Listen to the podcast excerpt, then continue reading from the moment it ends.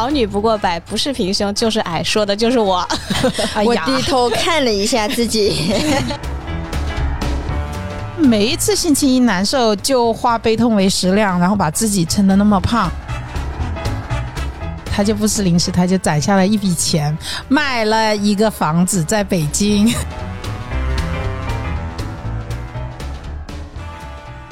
Hello，各位朋友们，大家好，欢迎大家来到这一期的全靠音称，我是李欣。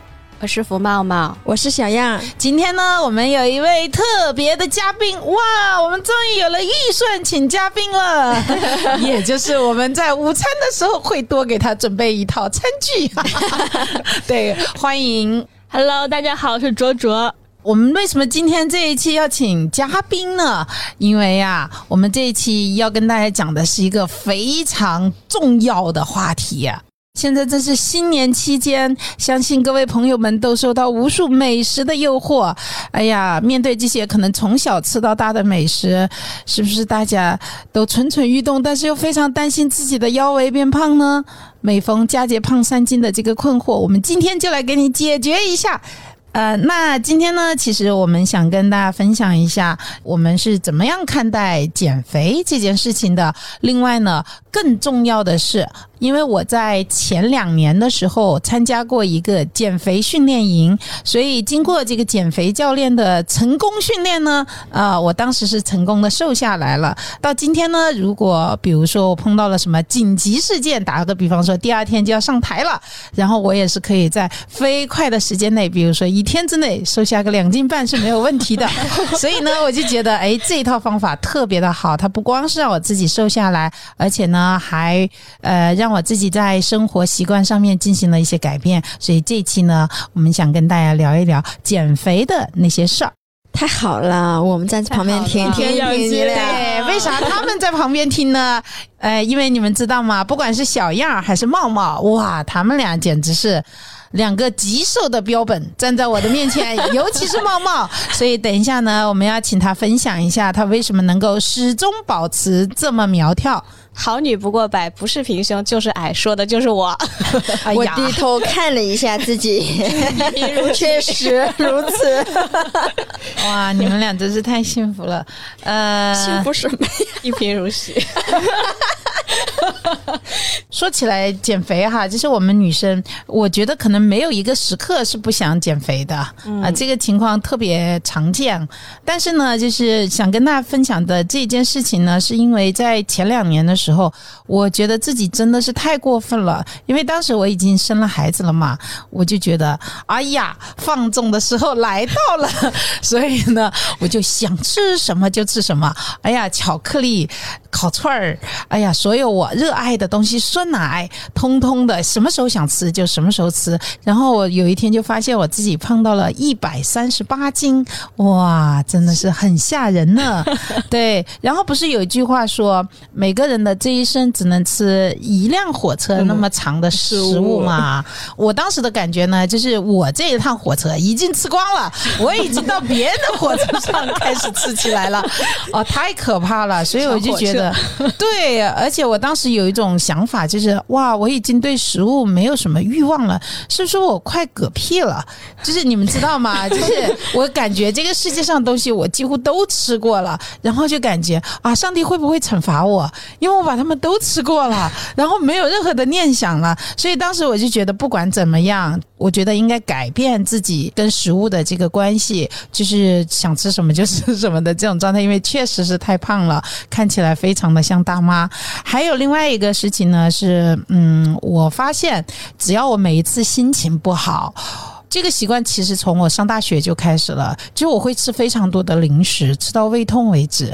呃，后来呢，我确实也得了胃病，然后我就觉得这个太不好了，就每一次心情一难受，就化悲痛为食量，然后把自己撑得那么胖，就这个恶性循环，我也想停下来，但是其实我一直都是只是想而已。真正让我行动是有一天我在朋友圈里发现了我一位朋友。他突然间变瘦了，就是他原来大概是一米五，然后一百六十斤的样子，大家可以想象一下，对。然后突然间我就看到了一个苗条的，大概一百斤左右的小姑娘，就是出现在他的朋友圈里，而且更过分的是。他每一条朋友圈的微信都在发美食，就是那种九宫格，你们知道吗？嗯然后发完之后，他写的是啊，这是今天中午我和就是写她老公的名字，我和我老公吃的全部。哇！我一看吃这么多，对，这么瘦，还还这么瘦瘦，，然后飞快，真的我就给他打电话，真的是果断行动啊！一秒之内我就拨通了他的微信电话，然后就问他为什么，然后他说是这样的，她和她老公在过去几年创业，不管搞啥都不行。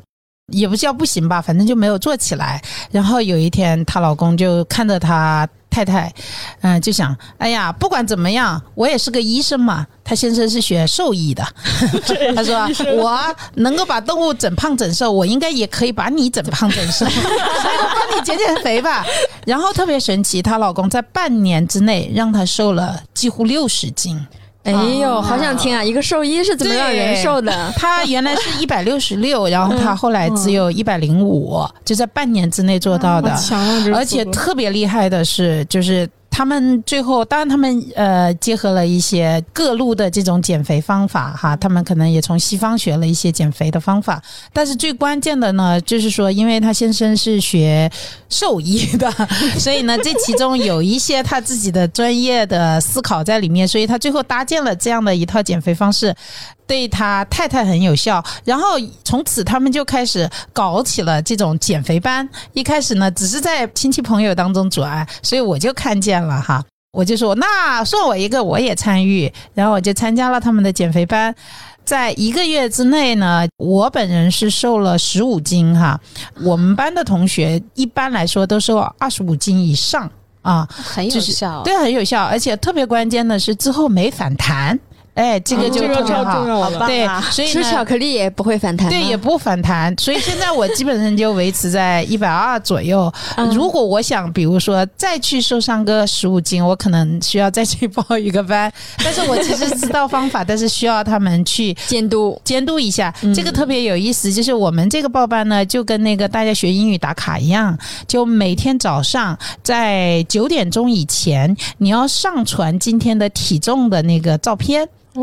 就是你有个电子体重仪，他们让我们提啊电子秤，他们让我们提前买好的，就每天早上所有人都要去。把这个照片传上来，就能看到你是大概多少斤，而且呢，它有那个 A P P 嘛，所以你要截屏下来看比昨天轻了多少。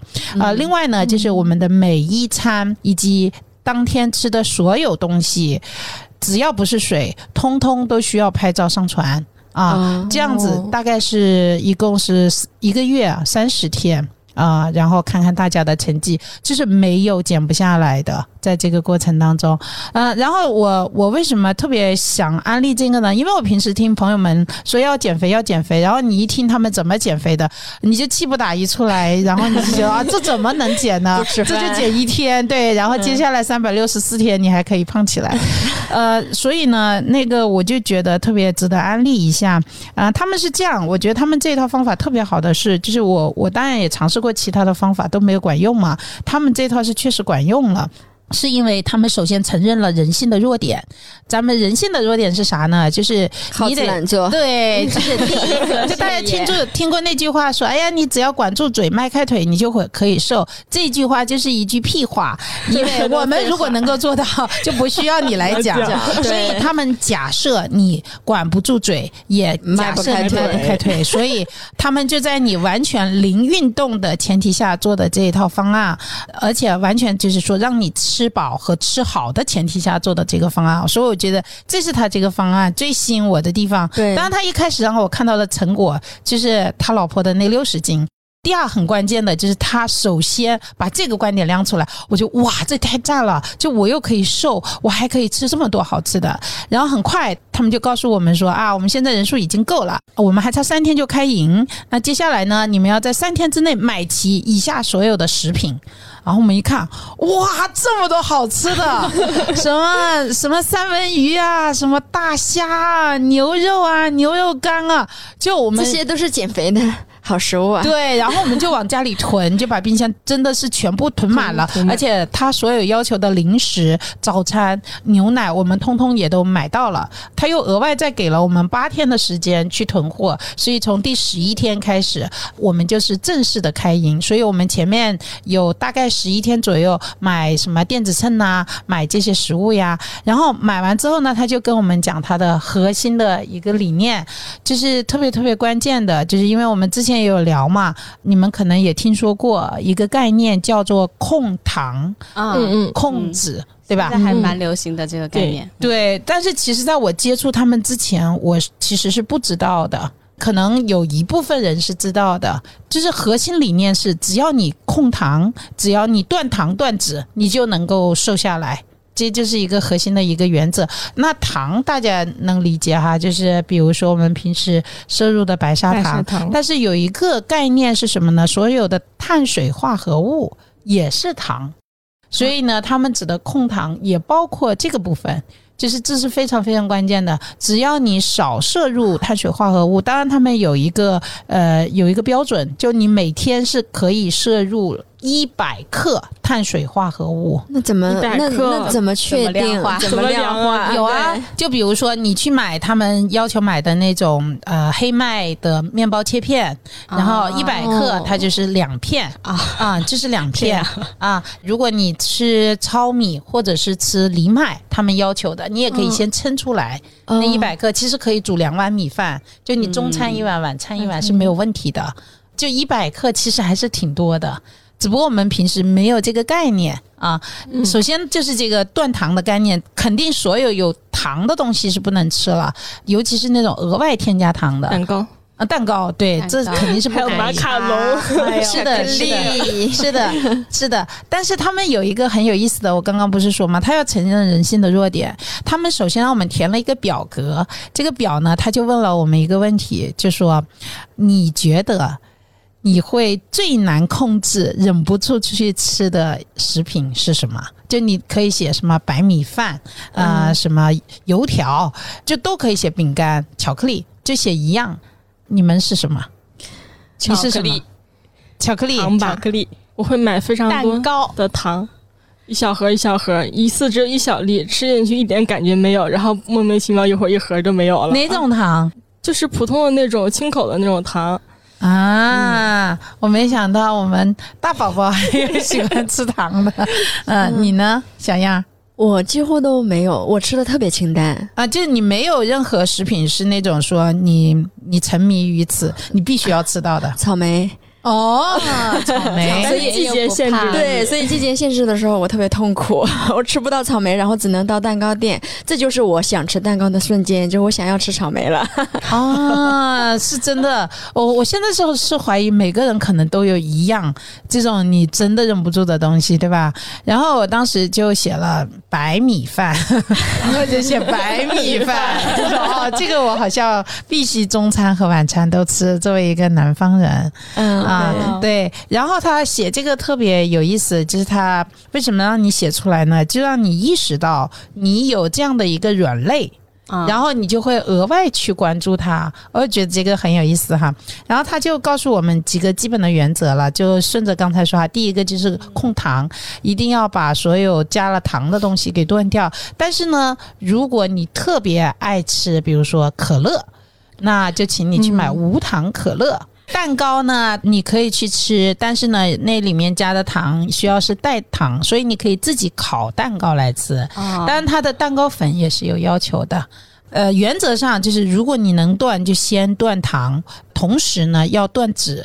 只要是你身体摄入的脂肪含量越少，你其实就瘦得越快。它的原则是这个，所以他选出了几种我们能吃的呃肉，就比如说牛肉，嗯啊、嗯牛肉好。呃单指的是牛腱子肉啊鸡胸肉。啊、鸡胸肉非常好，还有鱼肉，鱼肉，嗯对，但是鱼肉非常有讲究啊。待会儿我们回过来说，然后虾，虾这个大家是可以想得到吧？还有鸡蛋哈、啊就是这五种是我们主要吃的然后除此之外，基本上建议我们不考虑，但是螃蟹肉也是可以的。他会假设我们先吃不到那些啊，当然我们不能写什么孔雀肉、但是我们比较日常吃的啊，他就建议了这五种。刚才说到鱼，鱼和鸡一定要去皮。就是因为皮肤上有大量的油脂啊，所以的话就是说吃所有的东西都必须不带皮。然后我当时就惨叫一声，在我心中，我最爱的白斩鸡，啊！对，吃白斩鸡那个皮好好吃，对，白斩鸡的精华就在那个皮上啊。对，但是那个教他因为他没有列在我的那个最难克服的那个，所以教练就不允许我，就完全不能吃。只要你没有列，当时不是我。我们要填那个你特别难克服的那个点嘛？那个它是可以给你稍微宽容一点的时间去断掉它的，但是其他的必须马上就断。特别有意思，然后呢，因为我们的冰箱里所有这些东西都根据他的要求买足了，他也指定了品牌，去哪一家去买。所以的话呢，只要你想吃那些不健康的东西，你就打开冰箱，里面所有的都是健康的，你可以随便吃。在一开始的时候，也就导致了在第一天，就是你知道人有一种劣根性，就越不让你干啥，你就越想干啥。对。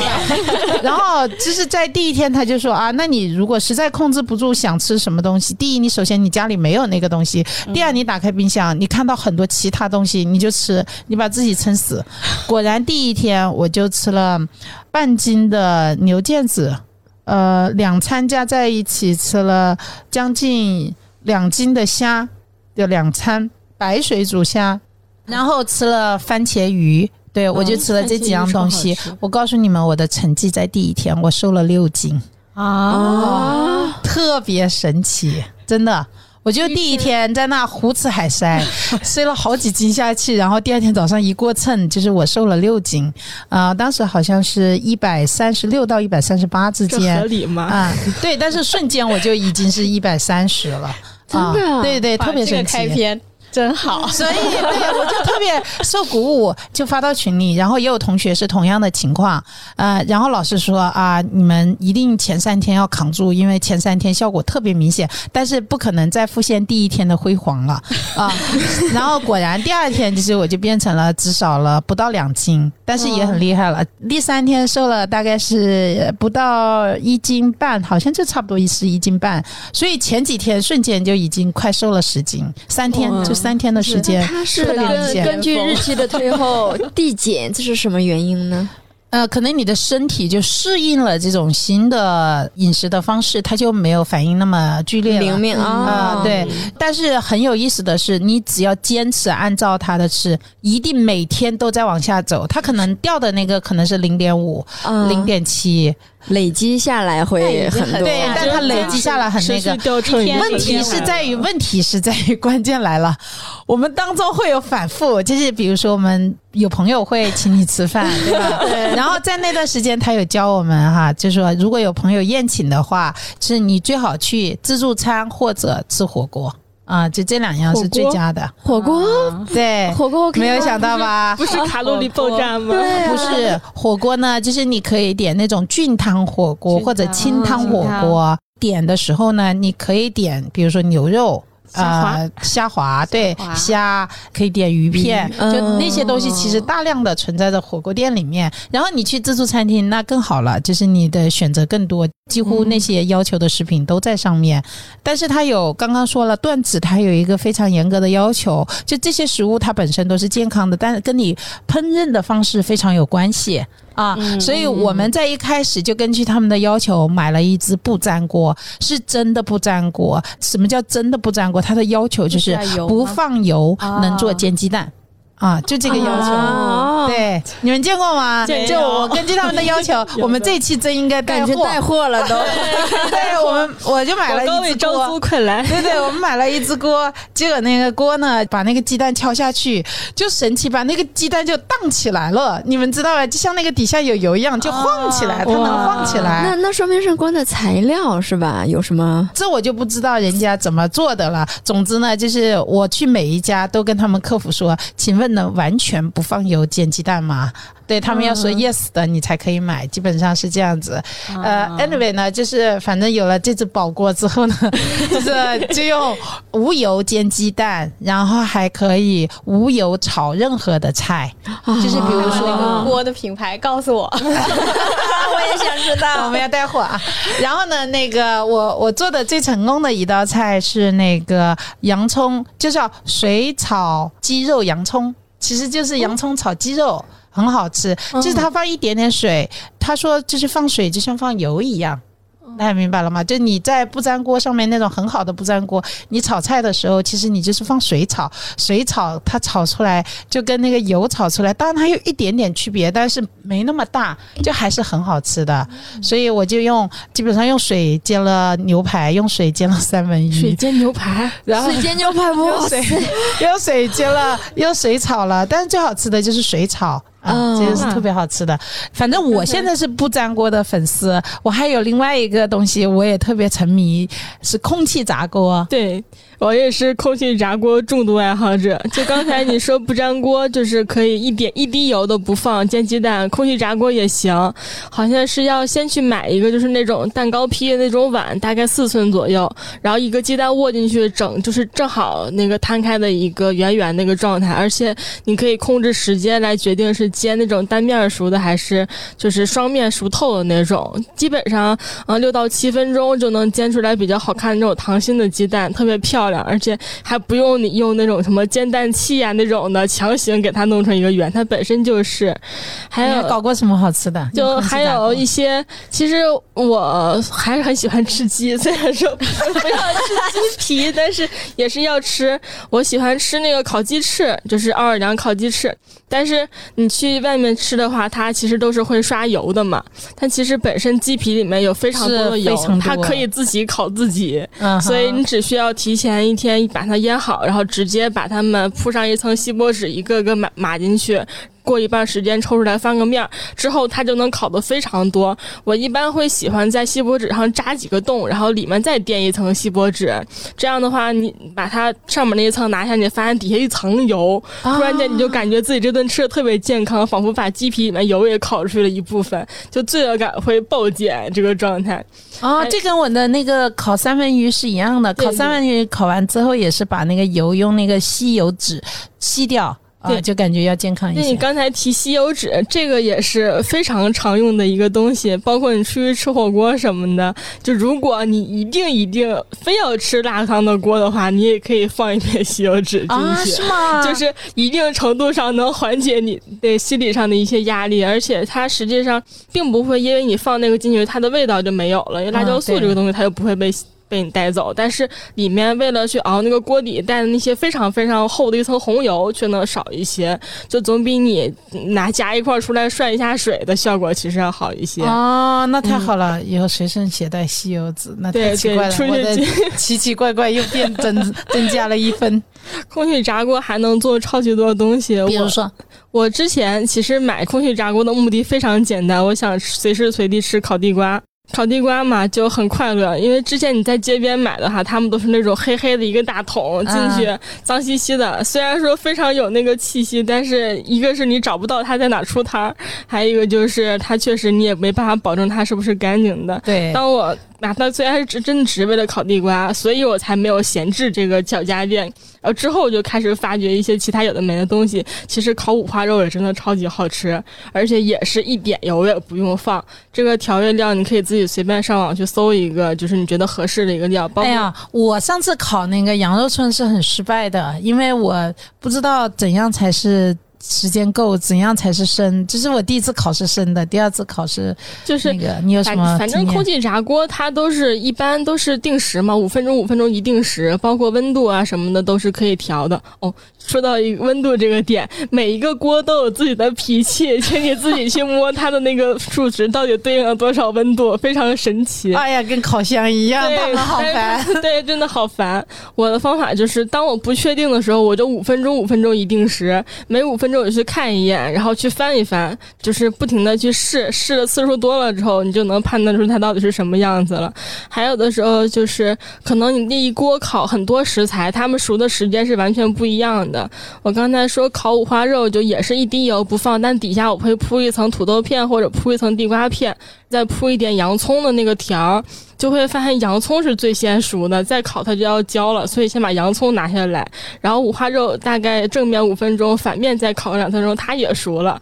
这个时候地瓜还完全没有熟，或者土豆片完全没有熟，你再可以再铺一层五花肉上去，最后的结果，五花肉这三个字已经永远的从我的食谱当中划掉了，真的超级香。而且其实因为他们都是正常来讲，你要单独烤那些像是。土豆片呐、地瓜片啊，这些东西都要额外去刷油嘛。但是其实五花肉本身的油烤出去就是够的。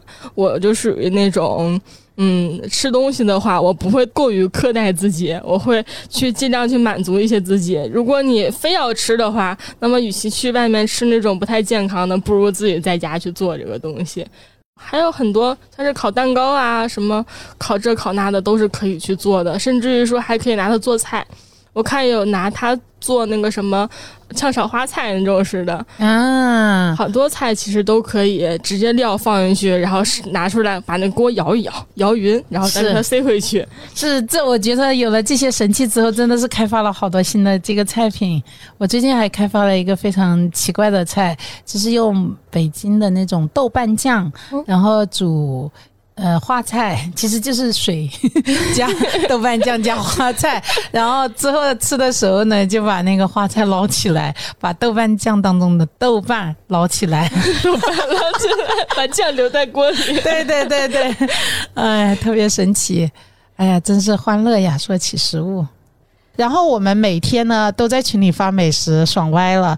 而且呢，大家都摆盘，就我们一一帮本来很糙的 那个中年妇女，然后都变成精致小资的那种生活方式了。因为呃，包括那些也有大老爷们儿跟我们一起减肥的。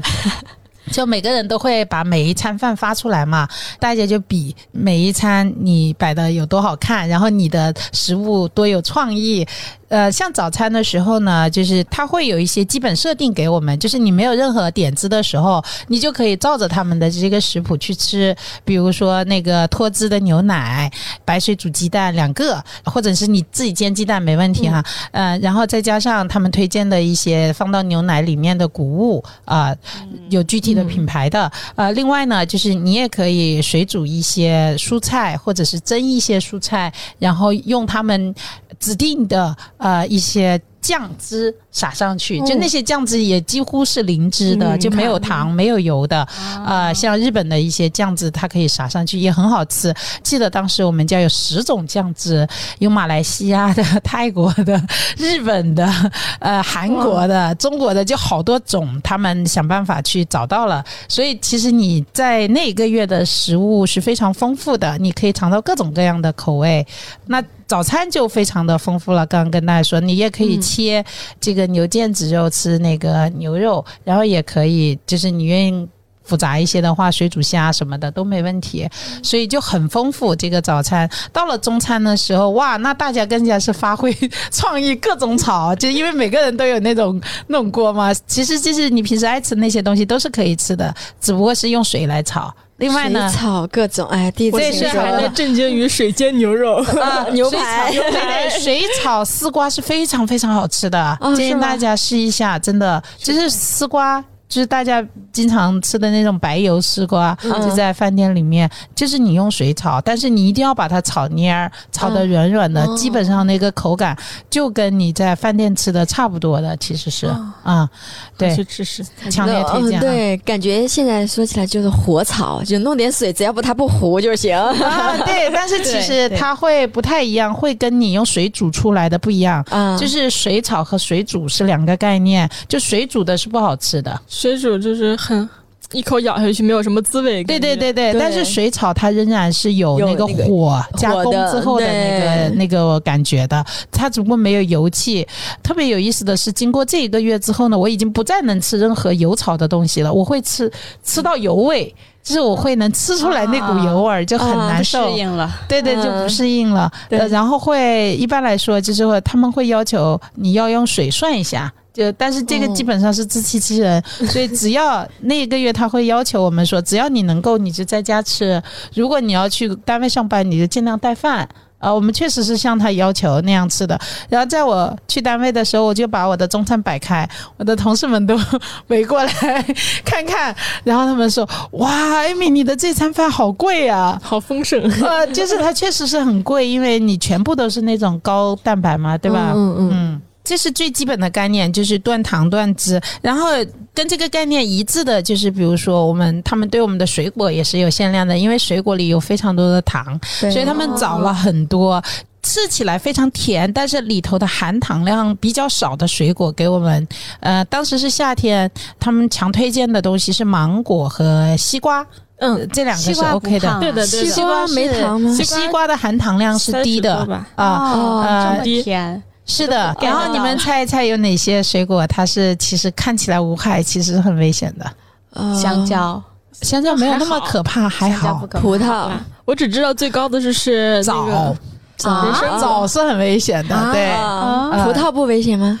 呃，我们当时没有限葡萄，耐。没没有限葡萄，没有限葡萄，呃，也没有限橘子，但是他会比较推荐你吃，比如说刚刚说的西瓜、苹果、哦。梨和呃啊我夏天一直不敢，一一直不敢吃西瓜，我就觉得它那么甜，糖肯定特别多。啊，没有没有，没有有当然了，就是你你可以吃，但是它还是会限制你吃多少，吃量的多少，嗯就是你只能吃一百克，然后一百克其实不多的，你切一下，你就会发现其我都是实抱着一个西瓜也好几斤呢，挖着一百个挖着吃，对对对，一点点就没有了。对，嗯其实是这样子。但是如果你实在受不了的话，也没有那么严重。就是有一次我悄悄的多吃了一块，对，然后其实也没有。特别大的影响，只要你在晚餐六点以前吃掉水果就没有问题。哦但如果就是大家的什么饭后吃个水果呀，哇，那就等着长胖，就那个特别明显，因为我们那个秤太可怕了，就是它特别公正，你们知道吗？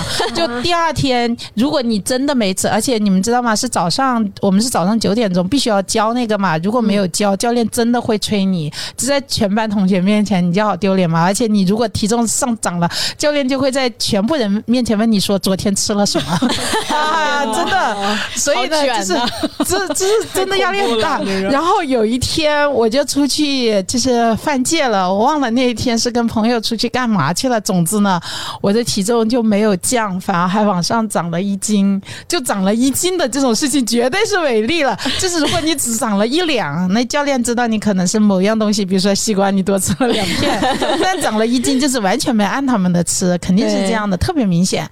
所以呢，我就好紧张。然后当然我早上就努力的排便，对，因为知道就我去了一次又去一次，然后发现还不行，哎呀，至少了。零点五斤，所以我就干了一件什么事呢？把所有衣服都脱掉，躲在躲在那个那个浴室里面去称，发现不行，还是超。然后我一上下一看，我就是我已经尿也已经排空了，你们知道吗？就是我只剩下什么？只剩下眼镜了，我就把眼镜拿掉，发现少了一两，哎呀，太好了！但是我也看不清楚它到底是多少了，所以我就视线模糊的站在那里全裸，然后呢，把那个。称了，然后颤颤巍巍的交给老师，老师果然就问了说：“昨天吃了什么？” 我我已经很努力了，瘦就是我这么一番操作下来，大概瘦了有七两左右，就是 我跟你说，有一个就是称体重的方法是有可以作弊的，就是你屏住呼吸，然后呢，你旁边有个支撑物，你就会少很多。哎呀，我告诉你，骗自己？我告诉 对，为什么要骗自己？你说的非常好。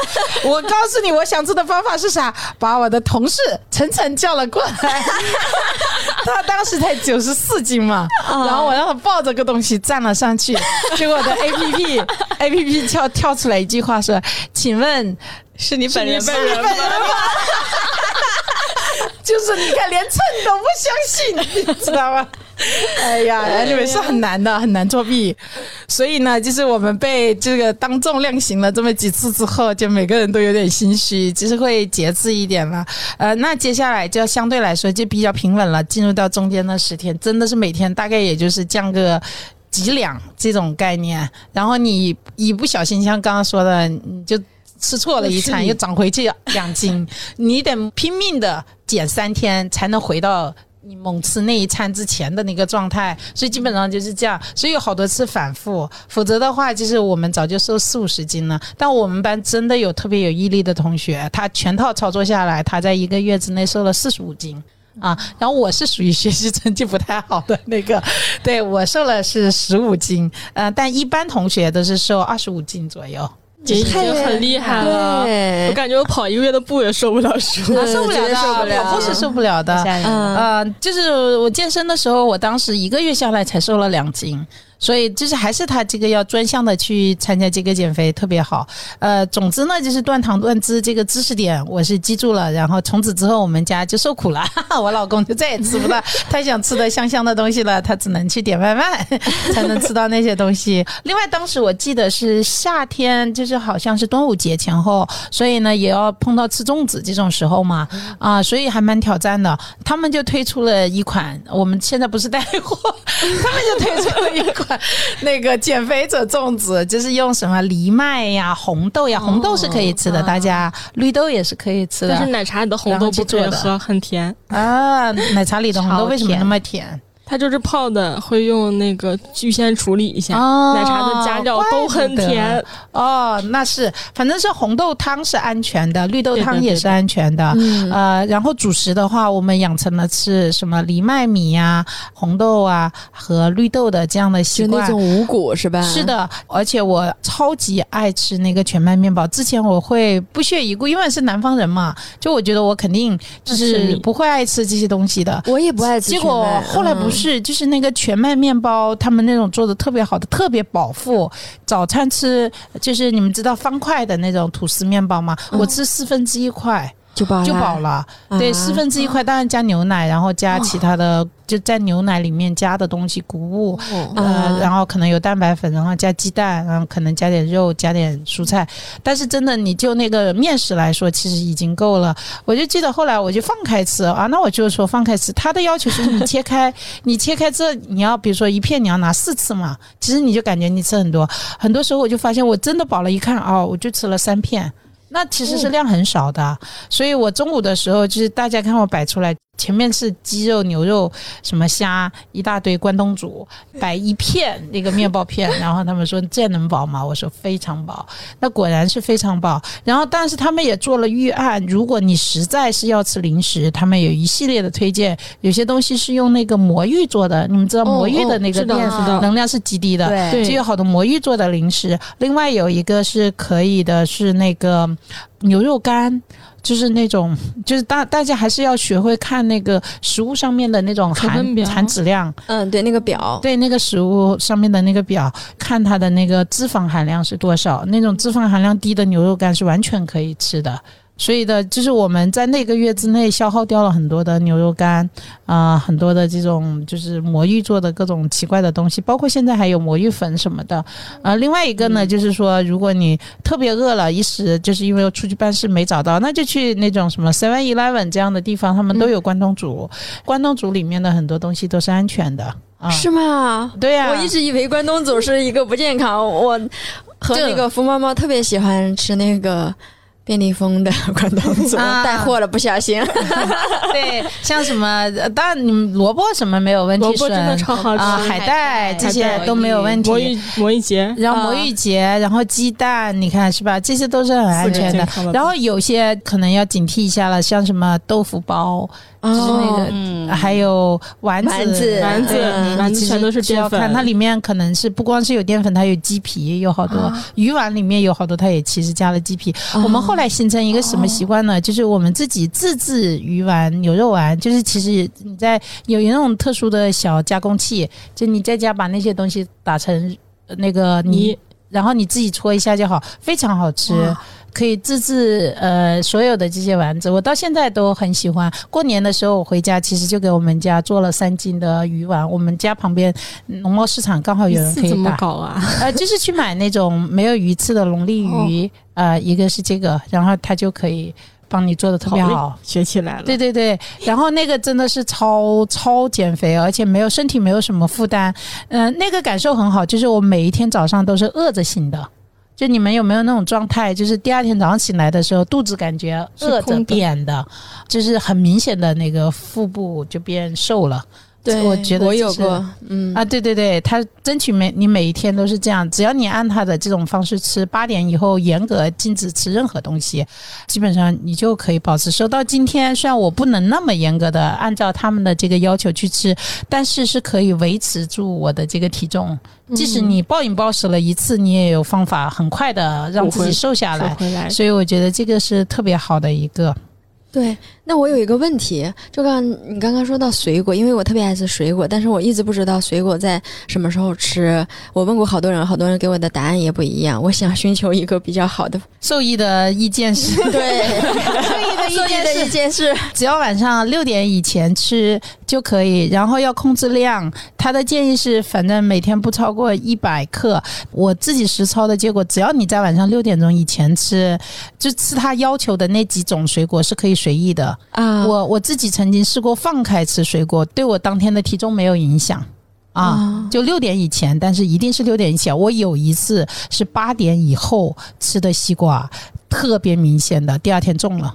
真的，然后确实是不能吃他说的那些什么枣呀，呃，还有一个是什么我忘了，桂圆吧。总之呢，就是嗯监测自己每天热量的摄入。其实减肥的原理很简单，根据他们的说法，就是你每天你摄入的热量要低于你消耗的这个热量，你就可以瘦、啊，就很简单。所以就是我们现在都学会看了那个热量表，就自己算一下就知道了。就有些东西的热量很低，你就多吃，比如说什么蔬菜呀、比如说这些东西。但是有一个知识盲区是我之前从来也没有听说过的，不知道的是每天的蛋白质必须要够，它的蛋白质的含量也是有要求的。我不太记得了哈，但是好像是跟你的体重体重有呃有关，就是比如说你是五十公斤，那你嗯就是五十克的蛋白质最好是能摄入。啊，所以的话，就是他最后告诉我们，你们也不用记那么多，你们记得每天就是大概是两斤的肉，生肉，嗯，两斤的，比如说虾和鸡蛋和就所有的这些是两斤的生肉就可以。在减肥期间，如果之后你们恢复正常了之后，就是一斤就可以，就一斤的生肉。一斤的牛肉，或者一斤的虾，或者一斤的什么，哦这是一个最基本的。如果你的蛋白质没有上去，你是瘦不下来的。哦，特别有意。思，因为你的身体会首先消耗的是这些东西，所以你的蛋白质必须先上去啊。啊！我这个不吃肉的人太危险了，这以后肯定会胖。就是不符合那个中国什么膳食那个表，算是国家要那个表发一个这个东西。是，所以这就是我身边有好多吃素减肥的人，其实其实不科学，因为他的蛋白质含量，他身体的蛋白质没有上去，所以的话，身体其实是瘦不下来的。嗯，但是有一点，我觉得是大家都知道，然后这点是有效的，就是晚餐要少吃。茂茂，你跟我说过对吧？我问过你，我说你怎么这么瘦？最核心的就是，如果想要从控制饮食来来瘦身的话，我觉得最好的办法就是先从晚饭减量开始，要么就是你可以先把比如说米饭换成粥，然后再把粥去掉换成玉米这种 哦，对对对这，样的。你你这么说，我我就要讲到那个我们的减肥教练给我们的误区了，就是米饭不能换成粥，粥的热量也是非常高的。然后丸子汤是没有问题，什么鱼丸汤啊这种不放油的是可以的，但是粥的含量是非常高的。比如说你要喝绿豆粥的时候，你最好是把绿豆和那个水和里头的渣分开，选其中一种喝。建议你吃渣，对，就是那个那个的含热量很高。一个是这个，第二是玉米，玉米是个坑。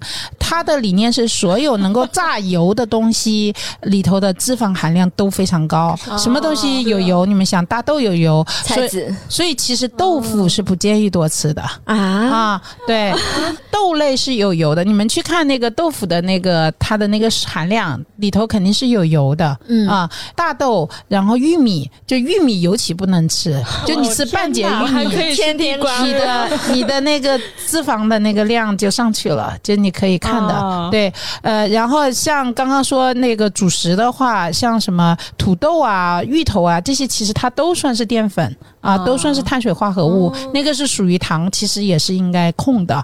所以的话，还能吃了吗？对对，地瓜是不可以的。晚上应该吃什么？喝水。没有，没有，刚才不是说了吗？他们有好多种，它大概有五六十种可以供你选择。啊 就是你的主食有五六十种，其实有这么多可以吃的。就像刚刚说的，只是其中的一部分。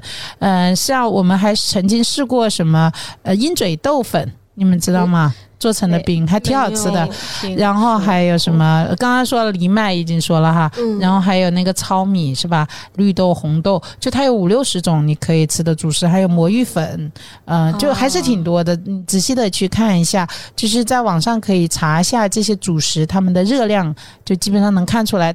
然后像淮山是非常好的减肥的东西啊、啊所以有的时候他会建议我们把呃一部分米饭换成淮山做的东西，淮山粥啊什么都没问环题。淮山是？山药。山药，山药，哦，嗯，这样蛮好吃的。是，我觉得从此吧，就反正改变了看到所有食物的这种第一印象，不再是根据自己的喜好和来吃。所以当时我们同学就有说：“哎呀，活到四十岁，终于学会了吃。”对，那但是有一件事情就很有意思，因为。可能只有你一个人是这么吃，在家里，家里的其他人并不是这么吃的。包括我那个瘦了六十斤的朋友，他就天天的跟他父母有各种冲突，因为他妈照样，因为他们北京人嘛，照样的什么。韭菜盒子啊，你们想一想，那有多少的油是吧？大饺子，像饺子也是属于那种热量极高的东西啊、然后什么面，炸酱面，哇，哇，你看，所以他就跟他父母就不能吃到一起，而且他父母也不会愿意听他的，就是老太太仍然是那么胖，你们能见到那种胡同里老太太很胖的那种，是吧？嗯，就基本上那些老太太，他们也没有吃什么肉，他们就吃一些主食嘛，比较多的，是不是？最多搞点黄瓜丝进去，但是她们也没有瘦。主食它确实这个碳水它很它的热量特别的高啊。总之呢，就是。这么一套组合拳下来就挺好的，这是有史以来我参加过的，确实是成功的一个减肥班案例给大家。希望大家过年的时候能够吃得开心，吃得好。对了，你们回家的话，你们的家乡特产有哪样东西是你们忍不住一定要吃的？明明知道不健康，酱板鸭，酱拌鸭哦，那种很咸的那种，对，哦，酱板鸭是吗？对？OK OK，刀削面，哦，刀削面，OK，碳水炸弹。对，感觉我们东北好多菜都不是很健康，比如牛肉段儿啊、锅包肉，啊，又是糖又是那什么，又外面又会裹一层那个糊，对，你会忍不住吃，对吗？对，非常好吃。我会忍不住吃我们广西的一个小吃，其实是江米条，但是我们叫做果条，是脆的，而且它是油炸的，对就是它各种不健康。所以现在呢，我其实从小就特别注意培养我们家小朋友养成这种健康的习惯。就是小时候的时候，我觉得有两件事情是妈妈会经常做的。第一是小朋友他们如果哭闹了，或者他摔了一跤，然后妈妈呢就会可能拿个棒棒糖啊，或者拿个食物说不哭了哟，不哭了哟，来好吃的。这样子做，他有一个坏习惯，就是小孩他会把他受挫的时候跟食物联系起来，所以他每次受挫了之后呢，他就会寻找食物的安慰。我后来看了书才知道这件事情是这样，所以我去年回去的时候看见我妈又这样对我的孩子，我就说 no，我就飞奔过去，把他手中的汤打打开。所以这是我有意识的断掉这个小朋友的这个心理需求跟食物之间的这个关系。呃，然后第二个特别关键的就是，因为我在广西嘛，我们那个蔗糖特别丰富，所以所有的东西里面都有糖。你们刚刚还在讨论那个粥有有无糖的，在我们那边没这个选项，就都是有糖的。我们甚至那边还有人专门卖糖水啊，就是就是你们知道各种各样的甜茶。铺子啊，糖水铺子就各种各样东西，广东也有，到处都有糖。那我其实就是，嗯，后来也读了一些书嘛，然后说小朋友在两岁以前其实是可以完全不需要你额外再加糖和额外再加盐的，这些食物本身也够。所以我是用这样的方法养的我的儿子，但是我女儿就没有用这样的方法，呃，因为我女儿当时我不太能够带她，是老人带的，结果到现在就是我女儿就是零食大户，真的一天到晚吃非常多的甜食。但我儿子呢，其实他就在正餐之外，几乎就不需要任何的这个零食。然后即使是他饿了，他可能也是吃那种，比如说一个包子诸如此类的东西。我就觉得这个特别好，因为什么呢？因为我大学时候，我跟你们说，就我有一个朋友，他就从来不吃零食，然后在我们那个年代，你知道吗？他就不吃零食，他就攒下了一笔钱，买了一个房子在北京。我对我每一次，我每次吃零食的时候，我都会想起他我就说，如果我不买，对，如果我是那个不吃零食的人，我现在在北京就应该有一套零食房子了。我的天哪！哦，对，了我的认像我我们那个时候就差不多，你想嘛，如果你有十万首付，就能买一个挺好的房子了嘛。嗯，啊，所以他确实是不吃零食，他省下了一大笔钱。有一个词叫 guilty pressure，哈，是说的是有一些美好的东西，但是我们每次去使用它或者去品尝它的时候，心里面就会有很多的负罪感。然后相信在青春期间，我们吃到的很多美食都是这样，这些可能是我们会从小被培养出来吃的一些口味，可能是出自于妈妈的厨房，他们都非常难以戒掉。哎，那今天我们这一期话题呢，就希望大家能够没有压力的度过这个新年，希望大家可以在过年的期间想吃什么就吃什么，呃，想怎么吃就怎么吃，但是记得要听我们这一期的播客哟，因为你胖起来的东西就靠我们这一期帮你减下来了。希望大家在今天的这一期播客当中能够找到有用的东西。谢谢大家，这是本期的全靠硬撑，生活多坑。全靠硬撑。